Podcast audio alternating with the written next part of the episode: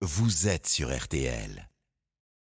À 20h, ce sera aussi le coup d'envoi de l'autre grosse affiche de la journée. Énorme tension garantie. Hein. Argentine-Mexique, humilié par l'Arabie Saoudite, les coéquipiers de Lionel Messi sont déjà au bord de l'élimination. Hugo Hamelin, le constat est simple. Hein, ce soir, c'est victoire obligatoire. Absolument une pression énorme sur Léo Messi parce qu'après avoir beaucoup entendu les tambours et les trompettes argentines dans les rues de Doha,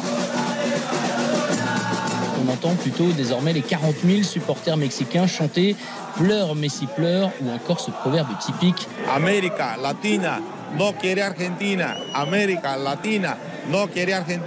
L'Amérique latine ne veut pas de l'Argentine, trop riche, trop orgueilleuse. L'Albi Céleste dos au mur après sa défaite contre l'Arabie Saoudite s'en remet donc euh, à son guide, Messi, 35 ans, dont c'est probablement la dernière Coupe du Monde, pour devenir le digne héritier de Diego Maradona dans les cœurs argentins. Eh bien, il doit absolument remporter ce trophée. C'est le premier match sous tension de cette euh, Coupe du Monde très familiale.